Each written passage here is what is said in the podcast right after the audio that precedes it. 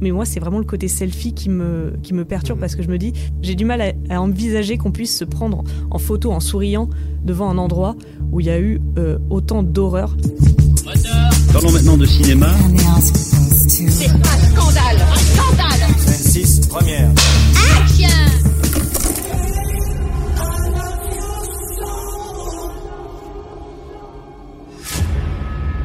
Je sais pas ce qu'il y a dedans. De la viande. Je ne le mangerai pas. Je voulais faire un truc gentil, c'est tout. Et c'est vrai que ce succès a forcément des, conséquences. Euh, donc la, ville du drame, donc la ville de Milwaukee, mm. qui se trouve dans le, Wisconsin, qui est déjà l'une des villes les plus dangereuses aux mm. États-Unis. Il y a beaucoup de criminalité là-bas. Et donc forcément, euh, dans les années 90, au moment de l'affaire, tout le monde parlait de cette ville. Euh, d'ailleurs, c'était le surnom de, Jeffrey Dahmer, le cannibale de Milwaukee. Donc, c'est pas une très très bonne carte de visite pour la, pour la ville. Et donc là, il y a eu un reportage récemment de Fox 6 où en fait on apprend qu'il y a des gens qui reviennent sur le terrain euh, de là où l'immeuble a été, euh, l'appartement en mmh. fait où vivait Jeffrey Dahmer a maintenant été démoli, mais les gens vont sur le terrain pour poser des questions, prendre des photos. Donc il y a quelque chose de très on parle de fascination, mais c'est vrai qu'il y a vraiment quelque chose qui attire les gens de, vraiment de, se rendre sur les lieux comme une sorte de pèlerinage. C'est quelque chose d'assez étrange. Et euh, je sais que même le, maire disait qu'il euh, y a même des gens qui appellent pour ériger une, une, stèle mmh. en hommage aux victimes. Alors ça, moi, je trouve que c'est un peu le seul point positif. On, a, on apprend dans la série que euh, la, voisine qui a entendu tous les, meurtres, etc. Donc Glenda Cleveland s'est vraiment battue pour créer un, un mémorial. Ça n'a jamais été fait. Donc peut-être que là, ça serait un peu le, moment euh, opportun, pour... Mhm. Euh, qu'est-ce que vous en pensez? Est-ce que vous pensez que c'est une bonne idée ou est-ce que ça serait encore quelque chose qui pourrait attirer encore plus de fous furieux? C'est ça, c'est que le problème de le faire maintenant, c'est que, euh, c'est que ça serait pris pour de l'opportunisme, un peu. Même si c'est dédié aux victimes, le faire maintenant, soit les victimes ont réussi à s'unir et à se faire entendre pour demander ça, et ça voit le jour, et ok, mais si, euh, si là d'un coup euh, ça a été bloqué pendant 40 ans et, euh, enfin 30 ans et parce que il y a une espèce d'effervescence, ça fait bouger les choses. Je sais pas si c'est la bonne chose à faire. je pense qu'un mémorial dédié aux victimes, ça pourrait arriver dans, six mois, que ce serait pas plus mal en fait. Je pense que une fois que toute cette agitation se sera calmée, que les visites de gens fascinés par Damer sur les lieux auront lieu parce que si c'est dédié aux victimes et qu'en même temps, en même temps qu'on est en train de l'inaugurer, il y a encore des gens qui viennent se prendre en selfie en disant c'était là l'immeuble de Damer, euh, euh, sans vraiment penser aux victimes et juste pour euh, cette espèce de, de, trending topic qui est devenu le Jeffrey Dahmer depuis la sortie de la série, je suis pas sûr que ce soit la, meilleure chose à faire. C'est quelque chose qui est inhérent à notre, à notre société, à la société des réseaux sociaux. Euh, on voit, on l'a vu avec aussi le Joker où tu as beaucoup de gens qui vont, euh, sur les escaliers de tournage du Joker par exemple, et qui adorent aussi le personnage du Joker, qui est devenu une sorte aussi un peu d'anti-héros euh, qui défend la société. Et peut-être que je pense que les gens aussi, l'humanité, on se voit à travers une, personne qui est justement humaine mais qui, a passé de l'autre côté, qui est devenu un monstre, et ça nous rassure sur notre propre humanité. Peut-être que pour ces gens-là, ils vont sur ces lieux pour se dire on fera jamais ce genre de choses et euh, il y a une fascination un peu justement glauque et morbide de se dire euh, on, va sur les lieux où ont lieu ces, ces, meurtres et on se quelque part on exorcise un peu notre part d'ombre parce que je pense que chaque, chaque être humain a une part aussi d'ombre, a une part de, de, pulsion, comme le dit le, père de, de, de Dahmer dans, mm. dans, le film. Moi aussi, j'ai eu des pulsions de meurtre, etc. Donc il se, il se, culpabilise. Je pense que nous, enfin, chaque être humain a aussi une sorte de culpabilité en lui qu'il espère exorciser peut-être en allant euh, sur ces lieux-là, voilà, en faisant une espèce de, pèlerinage pour s'exorciser de ça.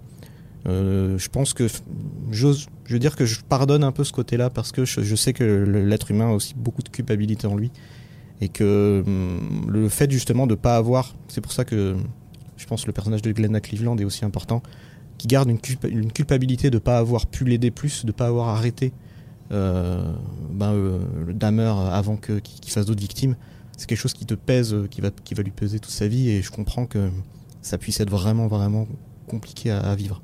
Mm. Je, ouais, je comprends, je comprends l'idée. je pense que c'est le même principe que de se ralentir devant un accident de voiture. Mm. je compare toujours ça, enfin, la fascination morbide qu'on a pour les, les tueurs en série. Après, euh, le côté pèlerinage, pourquoi pas? Moi, ce que je reprocherais à la limite, c'est le, le côté selfie. Je peux comprendre euh, l'idée de venir sur euh, le lieu où ont eu lieu les, les crimes et de, et de prendre une photo, ne serait-ce que parce que les tueurs en série, quand on n'a pas vécu ce qu'ont vécu les victimes, garde un côté, je pense, mystique. On se dit, c'est pas possible euh, d'en arriver à une telle, euh, une telle cruauté. C'est impensable qu'un être humain passe de ce côté de la barrière, enfin devienne à ce Mm. point, euh, à ce point mauvais, à ce point malfaisant. Et peut-être que le, moi, je pense que si j'arrivais devant cet immeuble, ou cet immeuble qui n'existe plus, mais devant les restes de cet immeuble, oui, je prendrais une photo, ne serait-ce que pour me dire, bah, en fait, si c'est c'est arrivé, cet immeuble existe, il s'est vraiment passé euh, des choses terrifiantes dedans.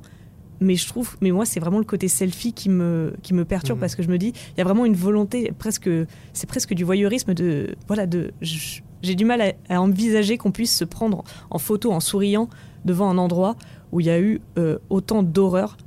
Euh, donc là, pour le coup, moi, je pense que c'est vraiment, comme tu disais, la tendance réseaux sociaux où il faut absolument faire des likes, faire des vues sur les tendances du moment. Euh, là, c'est un peu plus malsain que de simplement venir visiter la ville en prenant une photo du bâtiment, euh, voilà, en, en souvenir, on va dire, mais plus en souvenir euh, et de se dire, bah, cet endroit existe vraiment. Alors Mhm. que le côté selfie, c'est plus, regardez, j'y étais. Non, tu n'étais pas là. Tu n'as pas vécu les choses comme les, victu- les victimes l'ont vécu. Et euh, bah, tu n'honores pas leur mémoire en souriant sur une photo, là où il s'est passé autant d'horreur. Et voilà. Donc il y, a- il y a le maire qui a pris la parole, mais aussi la, la police de Milwaukee. Donc dans la série, tu en parlais tout à l'heure, Manon, euh, la, la police est vraiment mise, euh, est vraiment pointée du doigt. Donc pour, euh, pour expliquer un peu, voilà, elle a totalement été incompétente, pas du tout à l'écoute des victimes. Et on voit même cette scène absolument terrifiante dans l'épisode dans l'épisode 2 où il escorte un jeune garçon de, de 14 ans dans l'appartement euh, du tueur. Ils ont sorti un communiqué de presse dans lequel ils, euh, voilà, ils, ils ont- ils disent qu'ils ont appris de leurs erreurs, qu'ils ont fait beaucoup de progrès. Et euh, voilà, c'est pour dire à quel point toute l'attention de cette série est reportée voilà, sur la ville, mais aussi tous les, les habitants, la police, et je trouve ça assez, assez intéressant. Mais euh, ce que vous disiez sur la fascination, on le voit même dans la série. Il, Ouais. il reçoit des lettres de, Oui. de fans, Ouais. euh, hommes ou femmes, enfin c'est Mm. absolument terrifiant. Il y a des qui- cartes de vœux avec sa tête dessus. oui, des- des comic books aussi qui sont, Mm. ils, le, ils le font en super héros. Ça c'est euh, donc ça date pas d'hier et je pense que comme tu disais Vincent, c'est quelque chose qui fait malheureusement partie de l'être humain, une sorte de quelque chose qu'on on peut pas comprendre, quoi, une fascination étrange. Et alors c'est- ce week-end, j'ai trouvé, il y a une info qui est tombée. Donc en fait, il y a un Canadien qui tient un site de mise aux enchères qui euh, rassemble tous les objets qui ont appartenu à des Mm. tueurs en série ou alors des, des objets qui ont été importants dans des affaires criminelles. Et donc là, forcément, donc il y a des objets personnels de Jeffrey Dahmer qui sont mis en vente, qui sont même vendus. On peut y trouver euh, la Bible que avait euh, Jeffrey Dahmer en prison, donc c'est 10 000 dollars. Euh, une copie, un papier de ses confessions, 8500 dollars. Un dessin d'école, un dessin qu'il avait, un projet d'école, 5000 dollars. Et même ses lunettes de vue, portées en prison, 150 000 dollars. D'ailleurs, le, propriétaire du site explique même qu'il y avait une autre paire de lunettes qui a été vendue à un avocat de, renom. Évidemment, on ne saura jamais le nom. Vaut mieux pas pour lui, je pense. Mais voilà, là, je trouve, ça, là, je trouve vraiment qu'on on dépasse vraiment une, une limite, vraiment la limite de l'indécence. C'est- vraiment assez crasse. Euh, pourtant, c'est légal. En fait, je- j'ai un peu parcouru les sites et, et en fait, vendre un, objet comme ça, c'est comme un- acheter un objet historique. Euh, J'aimerais un peu votre euh, opinion là-dessus. Bah, là, on, on est dans l'opportunisme pur et simple, parce que je pense que le type, s'il met en vente les, les- les lunettes, il les avait depuis euh, des années, il choisit justement, euh, il devait attendre en fait la sortie de la série impatiemment pour voir si ça allait avoir le retentissement que ça a eu, et voyant euh, tout ce qui se passe autour, se dit c'est le bon moment.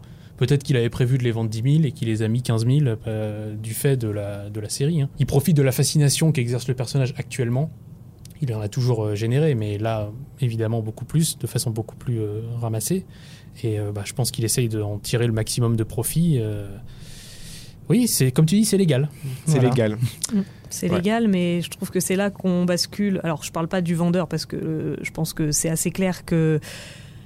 Voilà, je vais pas être vulgaire, mais. C'est pas les euh, scrupules qui l'étouffent. Voilà, exactement. Euh, C'est parfaitement dit. Mais euh, je pense aussi aux personnes qui achètent. euh, Ouais. qui ont, qui ont s- l'argent pour à mettre là-dedans. Je trouve ça euh, quand même euh, assez incroyable et pas dans le bon sens du terme. Mais je pense que c'est là qu'on qu'on bascule de la fascination morbide que tout être humain a en soi, je pense, à l'admiration. Euh, c'est pas la même chose. C'est vraiment là, on bascule dans, dans ces lettres de fans qui recevaient où, oui, elle signait vraiment euh, euh, Je suis fan de toi, je t'admire. voilà, c'est complètement différent des personnes qui vont mater des documentaires, qui vont se renseigner dans les journaux, voilà, qui vont s'intéresser à l'affaire, peut-être de manière obsessionnelle, mais qui vont s'intéresser à l'affaire sans pour autant valider les actes du tueur. Là, pour moi, les gens qui ont 150 000 dollars à mettre dans une paire de lunettes, c'est limite des gens bah, qui, qui crachent euh, au souvenir des victimes, parce qu'on n'a pas les moyens d'ériger une stèle ou un mémorial en leur souvenir. Par contre, des gens ont les moyens d'acheter les lunettes de Dahmer à 150 000 dollars. Ça me, ça me révolte. Enfin, je, je comprends pas comment, comment un être humain peut, peut penser euh, faire les choses bien en mettant autant d'argent dans quelque chose qui a appartenu à un cannibale. euh, Enfin, voilà, ça me dépasse. Je pense qu'on y a, de toute façon, que ce soit les, des personnages de fiction ou, des personnages qui ont existé, euh, je pense à Sweet Game aussi, où ils ont, ils ont vendu les, les, survêtes, où il y, a eu, vraiment tout un marketing derrière. Il y a toujours quelque chose qui s'exerce sur le, le style euh, du personnage principal, notamment de, de, de séries ou de films. Et là, c'est vrai que il a une caractéristique, Dahmer, c'est il a des lunettes incroyables.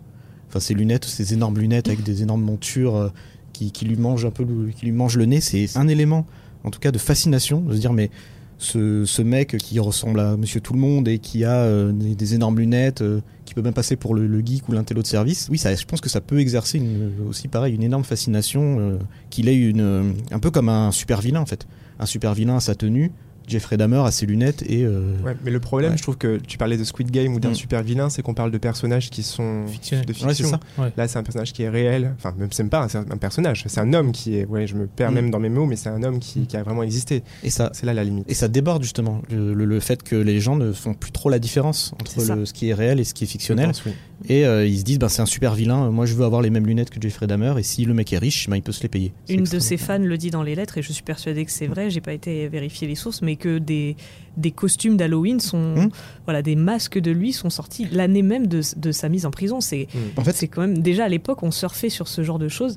C'est. c'est une espèce de croque-mitaine. Exactement. L'épisode 9 d'ailleurs s'appelle le croque-mitaine. Oui. Euh, Jeffrey Dahmer, c'est devenu Michael Michael Myers, euh, une espèce de figure. Maintenant, il est, il y a une- malheureusement, il est devenu immortel. D'ailleurs, il y a une comparaison Par dans son- une lettre par un de ses fans qui lui dit Tu es notre Michael Myers, tu vrai, ne mourras oui. jamais. Oui, voilà, exactement. Voilà, tu es immortel. Et je pense que ça, malheureusement, ça nous choque et les victimes seront malheureusement les premières, euh, les premières touchées. Je pense pas que quelqu'un va se dire j'ai vendu les, les lun- les lunettes de, de, de Dahmer et je vais les donner aux victimes. Je pense pas que dans notre société, euh, quelqu'un ait la bienveillance de faire, euh, de, de faire cette chose-là. J'ose pas imaginer ce qui se serait passé si Dahmer était encore en vie. Je pense qu'il serait inondé de lettres de fans. Bah, C'était déjà le cas, c'était toujours Oui. le cas de Charles, de Charles Manson par exemple, de Michel Oui, Fourniret. tous- Tous les, tous- les serial killers ont reçu à un moment ou à un autre euh, des lettres d'admiration, voire des lettres d'amour. Mais c'est pas propre à Dahmer. Mm. C'est assez fou. Tout à fait. Et du coup, on arrive à ma dernière question. Est-ce que vous, vous comptez conseiller la série à une personne qui ne l'a pas encore vue? Et si oui, pourquoi? Et si non, pourquoi?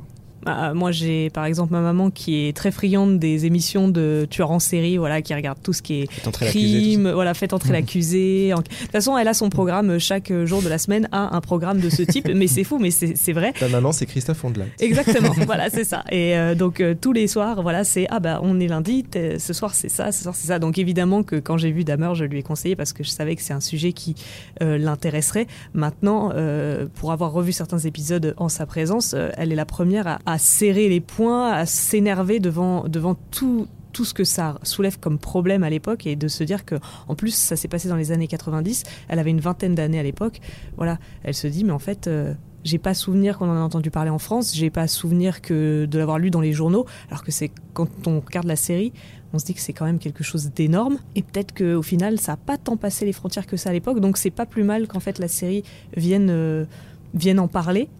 Euh, à, une heure, à une ère où tout est accessible, en tout cas sur les plateformes, c'est ce qu'il y a de plus pratique. Mais après, il y a certaines personnes, évidemment, même si le sujet fascine toujours, on le disait pour les tueurs en série, il y a certaines personnes à qui je la recommanderais pas, ne serait-ce que par euh, niveau de sensibilité. Je pense qu'il y a quand même des scènes qui sont assez difficiles à regarder. Euh, on parlait de l'épisode 6 tout à l'heure. Voilà, on en ressort quand même secoué. Donc c'est pas à mettre entre toutes les mains. Mais évidemment que si on est adulte et qu'on a un petit penchant pour euh, toutes les affaires euh, criminelles, euh, en tout cas connues et réelles, oui, la série fait bien son taf, ça c'est sûr. On en, on en a pas entendu parler, je pense, parce que c'est très.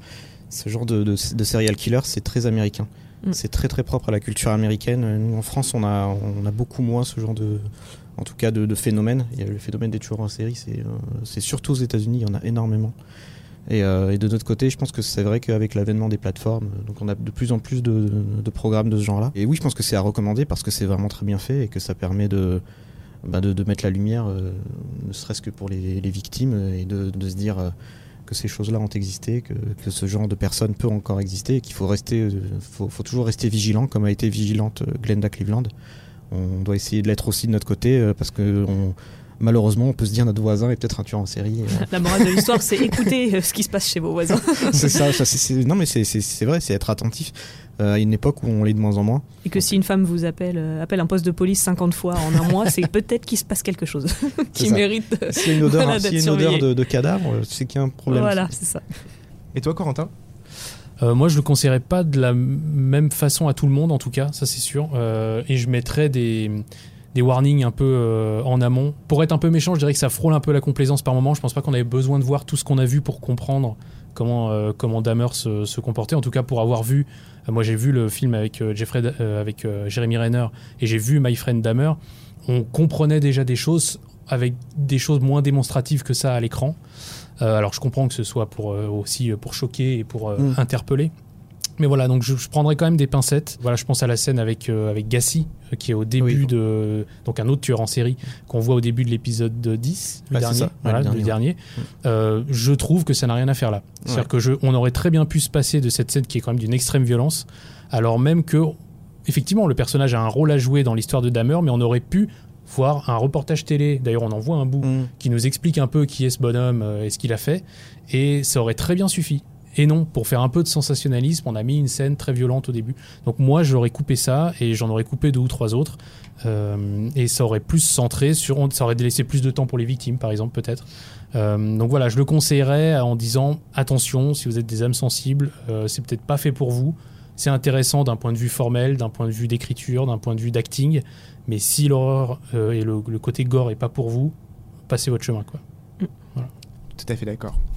Donc je rappelle, si votre curiosité vous pousse à franchir le pas, la série Dahmer est disponible sur Netflix. Merci à vous trois d'avoir participé, Corentin, Vincent, Manon, Un Merci. plaisir. Merci. et merci à Arthur Tourneret au platine.